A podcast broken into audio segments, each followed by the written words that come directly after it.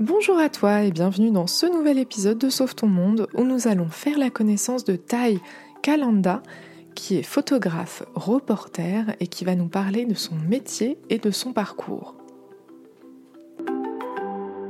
J'ai toujours eu un peu du mal euh, à savoir ce que je voulais faire. Et du coup, je me suis senti beaucoup en échec de pas, par exemple, finir avoir une, euh, une licence ou un master.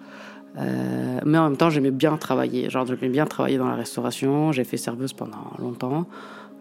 Oh, c'est comme si j'étais un peu revenu en arrière. C'est-à-dire que ça fait 3-4 générations, je pense que, dans ma famille, les gens vont à l'université. Et moi, j'étais à l'université, mais j'ai pas été diplômé. Donc euh, parfois, tu te dis un peu, bon, et en plus, tu, te demandes si tu gâches pas un peu des chances de gens qui auraient été à l'université et que toi. Voilà. Donc y a, moi, j'ai plus, plus un peu de culpabilité de me dire. Euh, ah bah t'as un peu gâché une chance qu'on t'a donnée quand même de pouvoir faire l'université à Paris, donc pas dans mon lieu, dans ma ville natale. Moi j'ai beaucoup de mal à prendre des décisions et à, et à sortir de ma zone de confort et tout. Donc là je suis un peu dans cette chose où je reste un peu dans ma zone de confort, mais en même temps je sens bien que ça va plus être viable. Euh, donc voilà, donc oui, je, je suis en en crise de la trentaine. Je ne sais pas si ça existe, mais pour moi, c'est très réel. Le côté reportage, j'aime beaucoup. Le côté documentaire, j'aime beaucoup. Et je pense que l'important du documentaire et du reportage, c'est de ne pas euh, faire que des choses avec lesquelles tu es d'accord. Et, de... et en plus, ça apporte de la valeur à ton œil. Et de la valeur aux choses que tu vois. Parce que quand tu fais euh, un peu des reportages idéologiques, on va dire, où tu montres que ce qui va avec ta morale et avec tes idées, ça peut discréditer un peu parce que ça fait de la propagande. Du coup, les gens, ils, ils croient pas forcément à ce qu'ils voient ou en tout cas, ils peuvent vite critiquer. Là où quand tu fais du reportage, que tu dis moi j'étais là, j'ai photographié ce que j'ai vu, c'est une partie de la vérité, c'est pas toute la vérité, c'est pas neutre parce que je, évidemment j'y suis pour quelque chose et je suis un point de vue sur une action qui est large et sur des personnes qui sont qui ont plein de facettes. Donc euh, voilà. Mais, euh, mais mon but, c'est pas de vous convaincre absolument euh, de quelque chose, c'est de vous montrer, avec ces images-là, vous faites ce que vous voulez, ce que vous entendez. Pour euh, des pancartes que j'ai pu voir, des actions que j'ai pu voir, où moi, mon avis personnel, il est divergent de ce que je vois, mais je le photographie quand même, je le publie quand même, je me censure pas. Les fois, on m'a demandé me menacer plutôt euh, de, me, de, me, censurer parce que euh, des pancartes n'étaient pas euh, politically correct, qu'elles offensaient ou quoi, j'ai toujours dit non parce que parce que bah, liberté de la presse, liberté d'information et que je pense que c'est important dans une démarche documentaire de pas se censurer. Je comprends que ça puisse blesser, mais à ce moment-là, il faut pas faut peut-être regarder. Ou faut pas être sur Internet, je sais pas, parce que je me dis, si tu es blessé par une pancarte, Internet, ça doit être dur à vivre.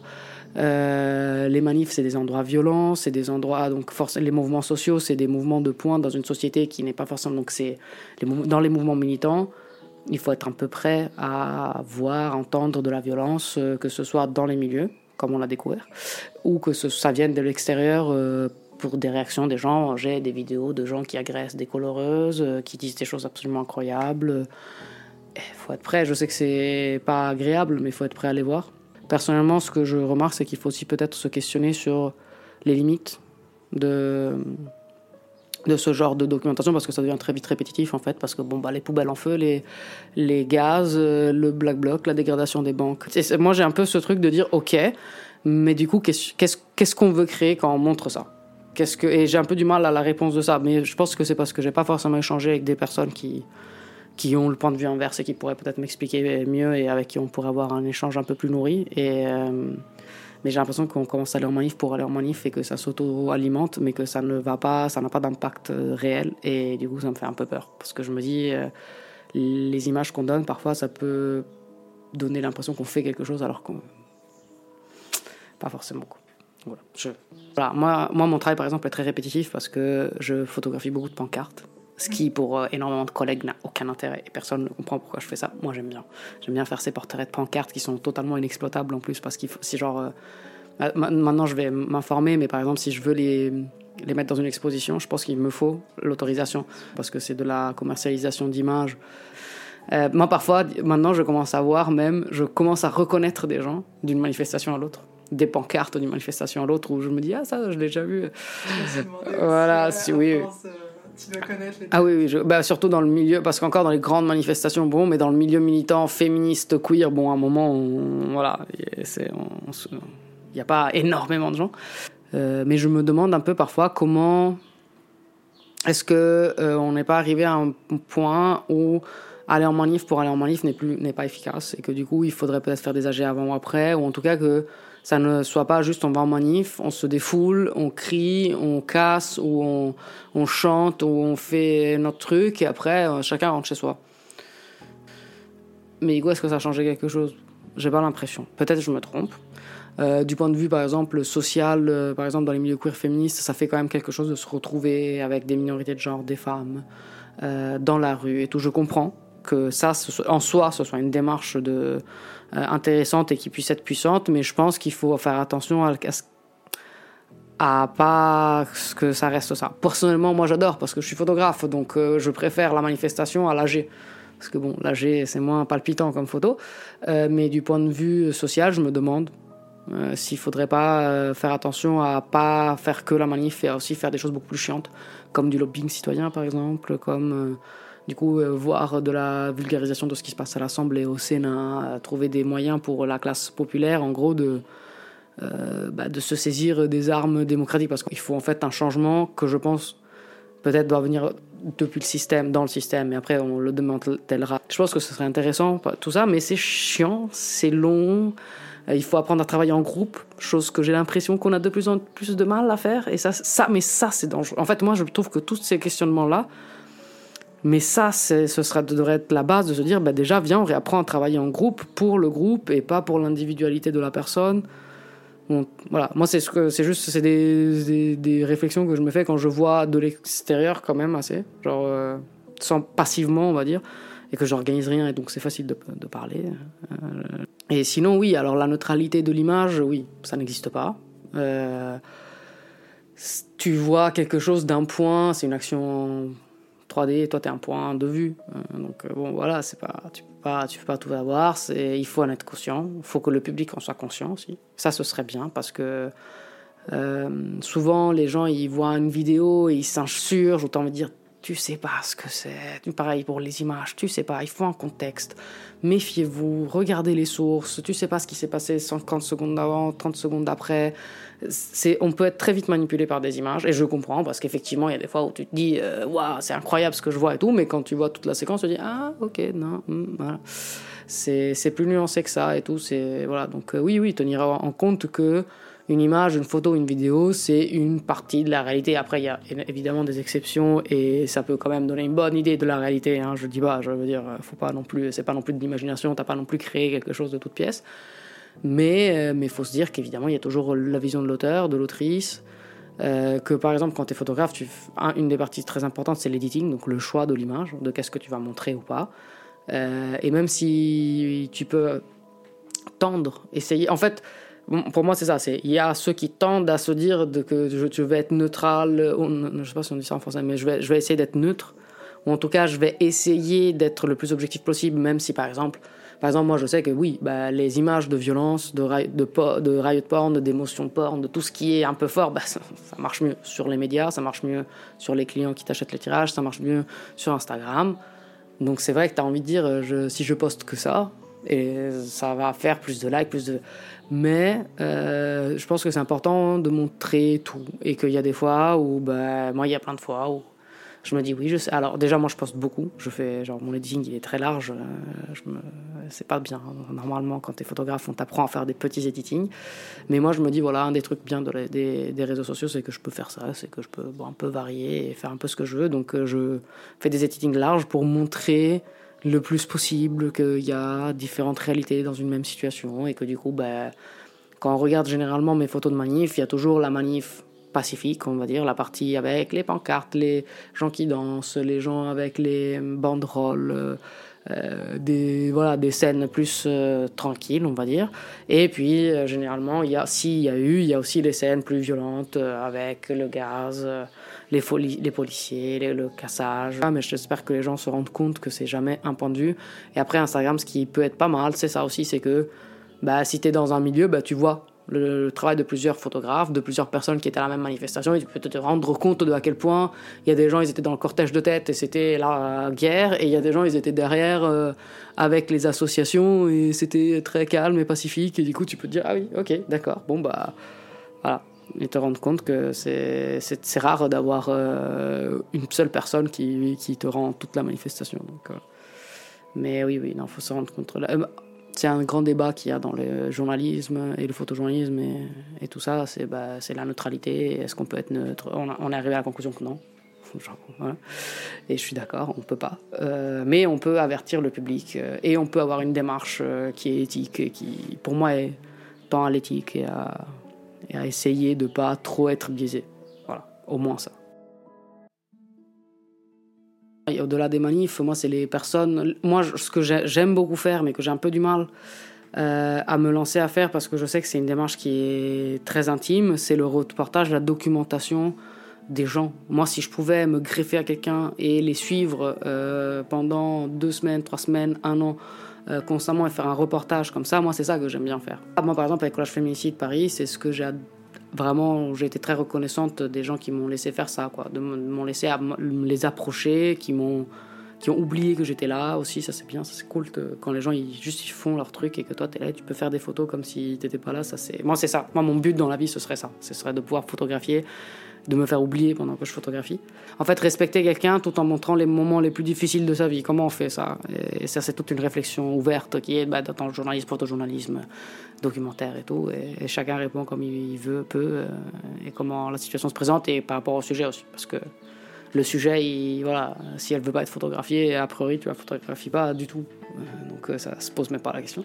Je, suis touché, hein, par exemple, il y, a plein de fois, surtout sur les témoignages, par exemple, dans l'école féministe de Paris, où quand il y a le témoignage, la partie où les gens se font des câlins, quand même quand tu lis juste ce qui leur est arrivé, euh, je t'ai touché, euh, t'as un peu les larmes aux yeux quoi, mais c'est une question de respect. Il faut rester, c'est comme les médecins un peu, moins important que les médecins, je comprends, euh, mais c'est un peu la même chose. C'est comme pompier. Je veux dire, il, faut que tu sois au courant que c'est pas de toi qu'on parle. C'est pas toi le sujet, c'est pas, t'es pas là pour pleurer, t'es pas là pour euh, pour même intervenir normalement. Genre à partir du moment où je sais que les gens sont au courant que je suis là, que je suis autorisé, ça va. Tout, je suis, je, me gérer moi, c'est, euh, je le fais après. Genre sur le moment, ce qui me tient vraiment, c'est de me dire t'es pas là pour toi en fait. Tu peux avoir évidemment que tu as des émotions et que bon voilà, mais il faut les tenir sous contrôle. Il faut trouver des moyens de les, euh, de les amadouer un peu. Et après, plus tu fais, plus tu plus tu tiens, plus tu tiens, c'est les situations nouvelles où t'es pas prête. Par exemple, là, c'est effectivement, parfois il y a des fois où tu dis, et mais du coup, euh, bah, c'est de la gestion de stress, respirer, inspirer, euh, se rendre compte quand c'est comme ça, genre se rendre compte, se dire, ok, là, genre j'ai le cœur qui s'emballe, j'ai du mal à respirer, ok, et genre déjà le fait de reconnaître la situation, ça calme. Après, faire des exercices de base de gestion euh, du stress, ça peut s'apparenter un peu à la gestion de l'angoisse ou des crises de panique. Et que si vraiment tu te sens un peu que ça part trop loin, ben, tu nommes euh, cinq choses que tu vois, quatre choses que tu entends, trois choses que tu. Voilà, c'est des euh, grounding exercises, on dit en anglais. Donc, c'est des exercices qui sont faits pour te ramener un peu à la réalité et pas, et pas que ton cerveau il s'emballe dans des réflexes de, de survie, on va dire. Genre, parce que ça, la caméra, en fait, genre, voilà, pour moi, la caméra, ça crée une distanciation automatique Genre, euh, parce qu'en plus, c'est un rôle, c'est comme une uniforme en fait. Genre, les gens, ils savent pourquoi t'es là. Et ils peuvent être d'accord, pas d'accord, t'agresser, pas t'agresser, être content, pas. Mais t'es là, t'as un rôle très précis, as... tout le monde sait pourquoi t'es là. Et après, il faut en parler. Après, il faut débriefer. Et ça, comme tout, euh, euh, comme tout il faut avoir, faut avoir un espace où tu peux où tu peux en parler, tu peux analyser tes réactions, les réactions des autres, qu'est-ce qui a marché, qu'est-ce qui n'a pas marché, s'il y a eu des, déclencheurs de certaines émotions, pourquoi. Euh, et faire ce travail de thérapie, quoi, en gros. Euh, alors que ce soit avec tes amis, avec euh, tes partenaires ou avec un psy. Moi, je conseille le psy, mais je sais que tout le monde n'a pas les moyens. Et, du coup, il faut des, gens à l'écoute autour de toi. Mon but, c'est quand même de faire mon travail, de le faire bien, et si je prends un parti, de comprendre ce que ça veut dire. Euh, après, tu peux pas tout anticiper, mais de te dire euh, pourquoi je le fais, est-ce que ça en vaut la peine de le faire, est-ce que, est-ce que je suis prêt ou prête aux conséquences, que ce soit sur moi ou que ce soit sur l'autre personne, parce qu'à l'époque des médias et des réseaux sociaux et des call-outs, tu sais que parfois tu peux exposer des gens que t'aimes ou pas à du harcèlement parce qu'une photo, parce qu'une vidéo que tu as montrée. Alors, est-ce que ça en vaut la peine? Est-ce que tu veux le faire? Est-ce que tu veux être cette personne qui a montré cette photo? Ça aussi, ça rentre un peu en compte. Euh, c'est un peu euh, story time my life, mais euh, j'ai arrêté les joints, j'ai arrêté de fumer, j'ai arrêté de boire récemment après 10 ans qui était un peu j'avais été un peu avec une main pas voilà un peu forte là-dessus donc à partir du moment où j'ai été moi je considère que je suis sobre en gros parce que vraiment ça avait un impact énorme en fait sur ma vie la drogue même si les gens disent ouais c'est de la drogue légère j'en me dire Ouais, je comprends ce que les gens veulent dire, mais il faut vraiment se méfier. Genre, euh, je remarque aussi que j'ai un peu du mal, en fait, euh, avec les situations sociales. J'ai du mal à me pousser à aller. Alors déjà, j'ai du mal à aller en soirée parce que alcool, drogue, et que du coup, pour le moment, je me méfie beaucoup. Je, je suis encore dans une phase où je me dis qu'il faut faire attention à pas trop m'exposer. Ça va beaucoup mieux. J'ai pas, je ne sens pas de tentation, mais je sais que euh, l'environnement est important quand tu deviens sobre. C'est, je considère qu'il faut vraiment que je fasse attention et que je peux rechuter à n'importe quel moment et que du coup il faut vraiment que j'ai un système en place et tout. Et je pense que ça, déjà, ça me crée un peu de soucis parce que bah, beaucoup de la sociabilisation euh, se fait dans soirée et du coup voilà. Et aussi, j'ai remarqué que j'ai, euh, bah, je remarque de choses, que j'ai du mal un peu à à, oui, à sociabiliser avec mes réactions, euh, avec les réactions des gens. Euh, j'ai du mal à pas couper la parole, à pas prendre trop d'espace. Après, je culpabilise parce que je prends trop d'espace. Bon, c'est des dynamiques un peu fatigantes. Et du coup, je suis vite fatigué, en fait. Et je suis vite. Voilà, je suis vite fatigué, mais je suis pas introverti. Je, je sais pas ce que c'est exactement, mais je suis pas introverti parce qu'au contraire, j'ai une grande gueule, comme on dit. J'ai pas du mal à dire ce que je veux, à dire ce que je pense ou à mettre mes limites maintenant. C'était un travail de longue haleine, mais par exemple, maintenant, vraiment, genre sur le ça, j'aime pas, ça, j'ai pas envie, euh, non, je vais pas, voilà, ça, c'est, c'est bon. Euh, mais mais ça me, ça me j'ai beaucoup de voilà j'ai, beaucoup de questionnements euh, après je suis gênée parce que je repense au truc et je me dis oh là là j'ai j'ai été chiante j'ai trop parlé j'ai trop parlé de moi j'ai pas laissé parler l'autre j'ai pas laissé d'espace j'ai pas euh, donc tout ça, mais ça, voilà, je découvre. Donc je, je, pense que ça va aller mieux, ça va s'ajuster. Mais ça me crée un peu de soucis, euh, voilà, du point de vue professionnel, parce que j'ai un peu du mal. Euh, autant quand j'ai la caméra, j'arrive à être professionnel et à avoir de la distance et tout. Quand j'ai pas de caméra, eh ben c'est compliqué. Et c'est pour ça que j'aimerais bien toujours avoir la caméra. C'est un peu mon doudou en fait. Et ça me permet d'avoir cette, cet état d'esprit qui fait que ben, je suis pas stressé que je, en tout cas, j'ai l'impression que je ne vais pas au-delà de, des limites de l'autre, surtout. Parce que moi, c'est ça en fait. C'est parce qu'avant, j'avais le problème que les gens ils, allaient un peu trop sur mes limites. Euh, maintenant, j'ai le problème inverse de me dire, taille, euh, calme-toi, laisse les gens parler, laisse leur le temps d'être comme ils sont, arrête de les agresser euh, verbalement dans le sens que un peu de la boulimie de la parole, c'est-à-dire que vraiment, blablabla, je sais que c'est un peu chiant. Et euh, donc là, je suis en train de m'ajuster et effectivement, du coup, ça j'ai du mal à sortir de ma zone de confort. Genre, j'ai beaucoup de mal. Mes amis ont essayé de me pousser un peu, mais ça ne marche pas. Genre, c'est vrai que essayer de me pousser au cul pour faire des choses, c'est pas, c'est contre-productif. Je fais l'âne, du coup, je pointe des quatre pieds et tu peux me tirer autant que tu veux. Mais pourtant, ça vient d'un très bon sentiment et c'est trop mignon parce que c'est plein de gens qui me disent, mais c'est trop bien, c'est trop fort ce que tu fais. Et je suis en mode, non, non, je vais mourir. En fait, arrête, je meurs. Euh, non. Euh, donc voilà, ben, là je suis en train d'apprendre. comme, mais comme j'ai appris à gérer l'angoisse, comme j'ai pu apprendre à gérer ben, plein de sensations, choses comme ça, et ben, maintenant je suis en train de réapprendre, d'apprendre à gérer tout ça. Donc ça va prendre un peu de temps, ça va venir.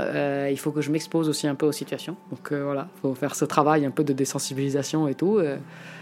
mais je suis un peu lente, voilà. Je sais que moi ça me prend un peu de temps. et du coup, c'est important de le faire. Euh, mais après, on peut trouver ses moyens de le faire, en fait. C'est juste ça. Genre, euh, faut pas sous-estimer le fait que, ben, en vrai, t'es pas confortable d'aller sur euh, au, vernissage. Déjà, dis-le. Parce qu'il n'y a pas de mal. En plus, on est dans un milieu où tu peux... Une, un des trucs bien de ce milieu, c'est normalement que les gens ils comprennent. Que quand tu leur dis, Ouh là là, ça me, je suis un peu stressé des gens, normalement ils comprennent. Donc ça, c'est un, des bons milieux, de, mon truc du milieu queer euh, de gauche, militant, parisien, tout ce que tu veux. Euh, et bah, du coup, euh, bah, voilà, Instagram, hein, parler sur Instagram, par texto, par téléphone. il faut, il, faut pas se culpabiliser. Moi, j'ai un peu de problèmes comme ça de culpabilisation de quoi que ce soit que je fasse, je l'ai pas assez bien fait, ou je l'ai, ou je l'ai j'ai trop fait ou pas assez.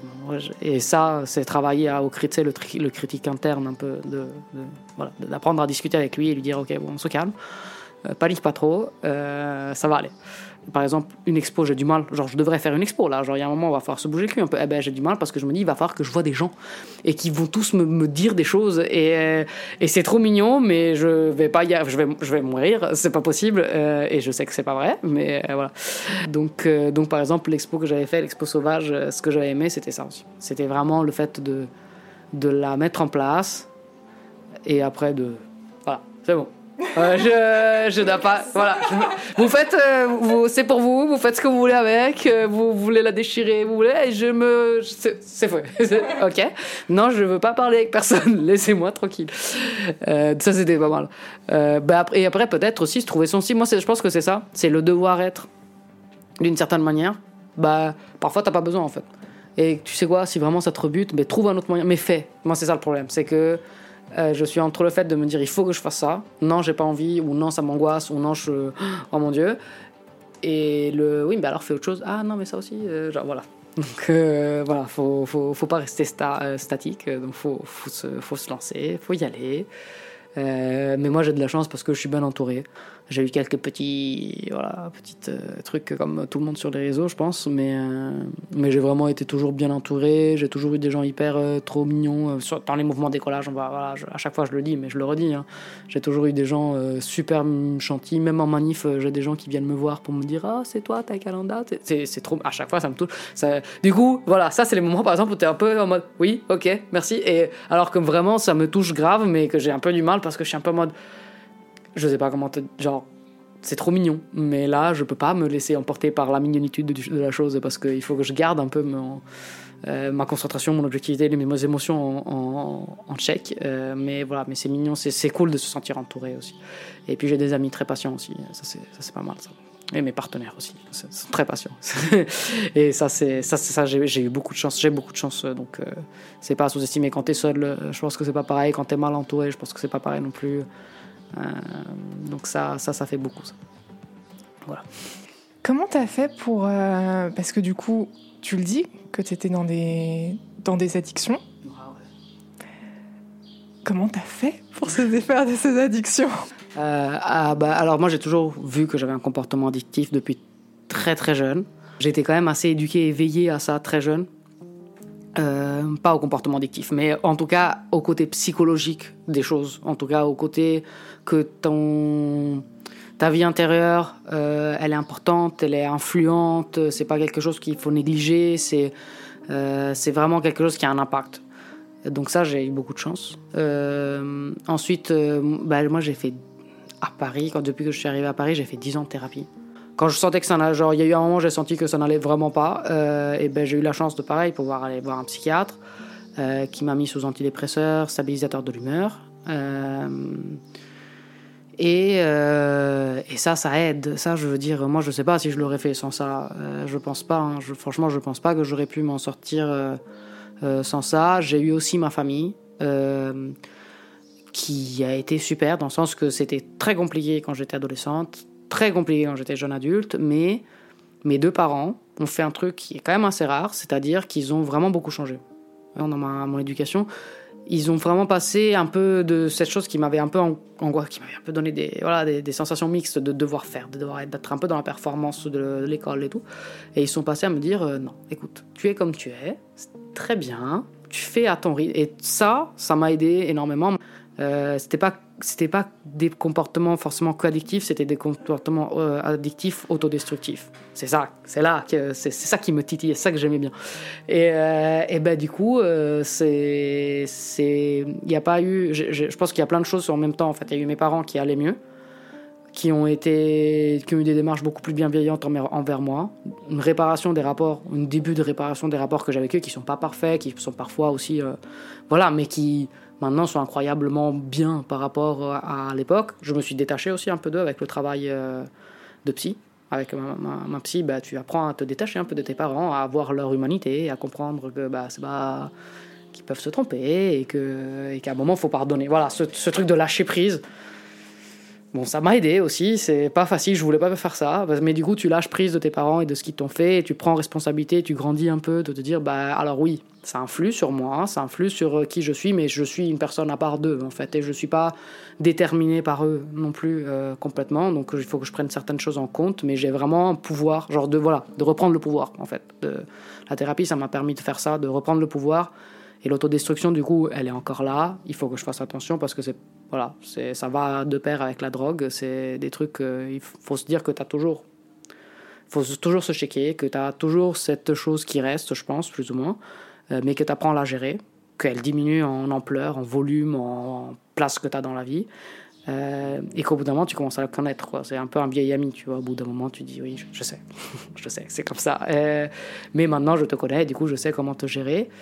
Euh, et ça, ça a été vraiment super. Euh, après, voilà, on n'est jamais à l'abri que ça recommence, que ça prenne d'autres formes, euh, que, voilà, que, ça, que ça évolue en quelque chose d'autre. Donc il faut toujours se checker. je pense que mon partenaire de maintenant m'a beaucoup aidé, parce que c'est quelqu'un qui m'a qui aidé à me stabiliser aussi, qui, a, qui a emmené une sécurité affective. Ça pareil, c'est parce que l'addiction, ça peut combler un peu ça. Euh, et c'est quelqu'un de très sportif aussi. Et du coup, euh, ça pareil, le sport, euh, c'est con, hein, c'est des trucs qu'on te dit, t'as envie de les taper quand les gens ils te disent ça, mais en fait, faire du sport, ça aide beaucoup. et après, voilà, moi au début, j'ai substitué l'addiction à la drogue avec la, la bouffe. Donc j'ai pris du poids, alors moi j'étais boulimique, donc ça m'a fait plein de sensations différentes. et puis j'ai recommencé à faire du sport que je faisais, j'étais très sportif quand j'étais plus jeune, j'ai arrêté quand, quand je suis arrivé en France, là j'ai repris, et ça donne une routine.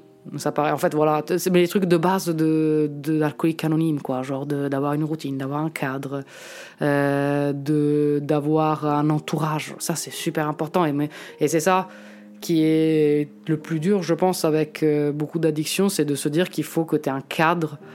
Euh, il faut. C'est beaucoup plus simple avec un cadre de vie euh, de personnes, avec un système de sécurité, en fait. Euh, qui est là et qui n'est pas là pour toi pour résoudre tes problèmes, mais qui est un cadre qui, par exemple, il y a une différence entre quand j'étais plus jeune, que je fumais énormément de joints, je sortais pas de chez moi, je sortais le week-end, je buvais, je me mettais dans des états minables et tout, et que tous mes amis faisaient pareil, et que personne voyait le problème, à euh, des gens, des amis, des entourages, des gens qui te disent Ça va? T'es sûr que ça va? T'es sûr que genre. Voilà, et ça, ça te check. C'est pas Oh mon dieu, qu'est-ce que t'es en train de faire? T'es une personne horrible. Non, c'est des gens qui te tirent vers le haut, en gros, à la place de pas forcément te tirer vers le bas, mais d'avoir euh, leurs problèmes et que du coup, es un peu, tu te confortes avec des gens qui ont des addictions comme toi. Mais c'est pareil, ça c'est assez standard de tous les gens qui ont des addictions et des soucis d'avoir un entourage qui fait que tu restes dans ta zone de confort. Alors qu'avoir un entourage qui fait que tu restes pas dans ta zone de confort, que quand tu commences à pas sortir depuis une semaine, à pas te laver, à pas, ils, remarquent et ils te le disent. Bah moi, c'était important par exemple d'avoir ça euh, que ce soit de la famille, que ce soit des amis, que ce soit mes partenaires. Euh, c'était important d'avoir des gens comme ça autour de moi. Et, euh, après, j'ai arrêté. Je pense que ça s'est fait, ça faisait longtemps. Ça faisait 2-3 ans que je me disais, je me réfléchissais à ça en me disant, mais franchement, ça me dérange, c'est dommage. je sors, voilà, je fais pas plein de choses, je, plein d'argent aussi. Genre tout mon argent, elle est là-dedans quand même. Genre ça, faut le dire, c'est c'est quand même euh, pas mal de choses euh, que en plus quand tu commences à approcher la trentaine tu vois quand même. Parce que tu sais il y a ce moment quand t'as 20 ans voilà eh, c'est tout le monde fait un peu la fête tu découvres. Mais au bout d'un moment tu vois un peu les gens qui grandissent et toi qui bah, restes un peu au même niveau et qui stagne et ça pareil tu vois en fait c'est difficile de pas avoir le truc oh mon dieu ça m'angoisse du coup je me vais fumer un joint et oublier que ça m'angoisse parce que voilà c'était un peu la démarche et dire oui alors ok mais en fait le joint c'est le problème l'alcool la, drogue c'est le problème c'est ce qui fait que tu restes là et, euh, et, voilà et du coup je pense voilà encore une fois c'est, je suis désolé hein, c'est des clichés c'est des lieux communs mais bah, quand l'estime de toi est un peu réparée notre, voilà, tes parents, euh, toi qui commences à travailler. Moi, par exemple, je pense que le fait d'avoir l'école féminicide de Paris, de m'épanouir un peu et de trouver un sujet de reportage comme quand je fais Musique de Paris, un groupe de personnes comme il y avait euh, au début, comme il y a maintenant aussi, même si les personnes ont changé, mais trouver un groupe euh, qui soit centré autour d'idées communes. Et ça m'a vraiment aidé. Ça, genre, parce que je pense que quand je suis arrivé en France, j'ai eu du mal à m'intégrer, j'ai eu du mal, j'avais un accent, moi j'avais un accent italien très fort, euh, et ça, j'avais du mal à m'intégrer. Les mœurs parisiennes, je n'arrive toujours pas à m'intégrer. J'ai c'est culturellement, alors que j'étais au lycée français tout, hein, mais c'est culturellement, ça clash beaucoup. C'est très très différent Paris de Rome. Euh, Paris c'est très dur euh, et je pense que ça paraît, ça a produit un peu un isolement euh, pas social, mais psychologique, un peu de me sentir seul, même si j'étais entouré de gens et, là-dedans et tout. Et du coup, euh, Collage de Paris et m'a permis, je pense aussi pareil, d'avoir un groupe où je me sentais bien, je me sentais appartenir et je me sentais utile. Ça, c'est très important pour l'estime de soi. Parce que ça, un des trucs qui fait aussi que tu es dans l'addiction, c'est te dire, t'es une merde. De toute façon, t'es une merde, tu vas rester une merde. Euh, c'est pas vrai. Euh, c'est complètement faux. Euh, faut pas écouter. Genre, faut accueillir cette voix. Euh, euh, mais faut pas se laisser dicter. Genre, voilà, faut vraiment l'extérioriser. Il faut pas se laisser. Faut faire comme si t'étais une amie en fait. Si, quelqu'un parlait comme ça, une amie à toi, tu lui dirais que c'est pas vrai. Bah, faut faire la même chose avec toi en fait. Faut avoir, euh, faut avoir ce réflexe et c'est beaucoup parce que c'est un peu un brainwashing à l'envers en fait. T'as été habitué toute ta vie à avoir ce genre de raisonnement de merde. Faut se brainwasher de l'autre côté. Ça prend du temps. Ça prend des gens extérieurs aussi parfois qui te disent non, attention. Genre euh, là, c'est ce que tu dis, ça correspond pas à la réalité. Tu te vois comme une merde, mais c'est pas vrai. Euh, parce que si t'as des gens, si t'es entouré de gens qui disent t'es une merde toute la journée, c'est compliqué. Hein. Et du coup, voilà, du coup, euh, du coup, je pense que ça a été vraiment la coïncidence de plein de choses, l'épanouissement au travail, de trouver un groupe de gens, de même euh, les réseaux, de voir que ça plaisait et tout. Genre ça, ça m'a, euh, ça m'a fait du bien, je pense. Euh, mais sur, pas que ça plaise, mais que c'est une utilité. Dans ce truc d'être, que ce soit utile, que ça plaise, que c'est d'accord, mais que ça soit utile à des gens, que c'est épanouissant, euh, du coup, la, confiance en toi qui monte, et du coup, bah, t'as plus besoin de, se, de te faire mal, de te détruire, et ou, et ou d'avoir un doudou qui est la drogue, l'alcool. Euh, euh, je, quand, si on m'avait dit que j'aurais arrêté de fumer des cigarettes, arrêté de fumer des joints, pris 20, 10 kilos, et même si c'était compliqué, la prise de poids, parce que voilà, avec des TCA, c'est toujours un peu euh, compliqué, mais que ça allait, et que j'ai jamais été aussi bien de ma vie, euh, avec 20 kilos en plus, euh, et les joints en moins, les cigarettes en moins, la colle en moins, j'aurais jamais cru. Et en fait, si. et du coup, voilà, bah, c'est un parcours. j'ai eu beaucoup de chance. Moi, je pense que j'ai eu beaucoup de chance de là, voir des parents qui ont la volonté de changer et qui arrivent à changer. Euh, c'est incroyable, c'est vraiment une chance. Euh, avoir un entourage comme ça aussi, c'est pareil. Et avoir euh, eu des gens comme quoi je suis ici de Paris et qui me donnent qui m'aident à trouver un sens, c'est vraiment génial. Donc, mais j'étais quelqu'un de mal qui se faisait du mal. Et c'est dommage, quand je repense à moi, je me dis, bichette, euh, c'est trop dommage. C'est trop dommage, non, parce que ça m'a mené à, maintenant, donc ça va. Mais, mais, mais quand je me dis comment j'étais mal, oh là.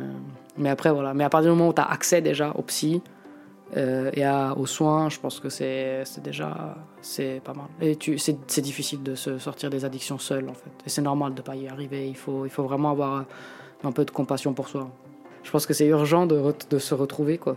Alors, je pense qu'il peut, d'ailleurs, je pense qu'il peut y avoir un travail individuel de se retrouver et de se retrouver en groupe aussi.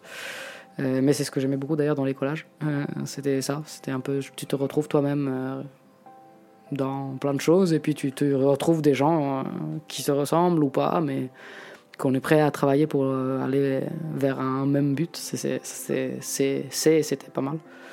Juste de, en anglais, ils disent trust the process.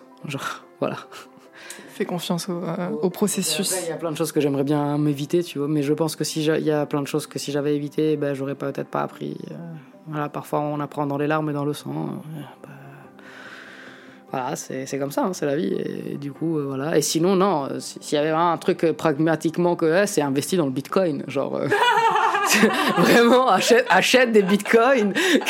c'est... Et voilà, comme ça, après, tu pourras payer la thérapie à tout le monde. Euh, mais non, euh, sinon, euh, je pense que. Bah, du coup, maintenant, je suis arrivé à un stade où je me fais confiance. Donc voilà, si j'en suis arrivé là, c'est que j'ai fait des trucs bien. Hein, donc, pas tout, pas parfaitement, pas, pas à 100%, et j'ai pas toujours été exemplaire du tout. Mais. Mais là, j'en suis à un stade où je suis assez contente de là où je suis et je me dis si je change quelque chose, peut-être que j'aurais pas. Donc, euh, donc voilà, je suis contente. De peut-être lui dire ça, de lui dire, tu sais, quelques années plus tard, je suis contente de. Je, je, commence à être contente de qui je suis. Donc, euh, t'inquiète pas, ça va bien se passer. Voilà, fait, ça, ça va bien se passer. Euh, donc voilà, je, ça et le Bitcoin. C'est vraiment les deux, les deux choses. voilà. Merci à toi d'avoir écouté cet épisode de podcast. Mets un 5 étoiles si tu as aimé ce que tu as entendu.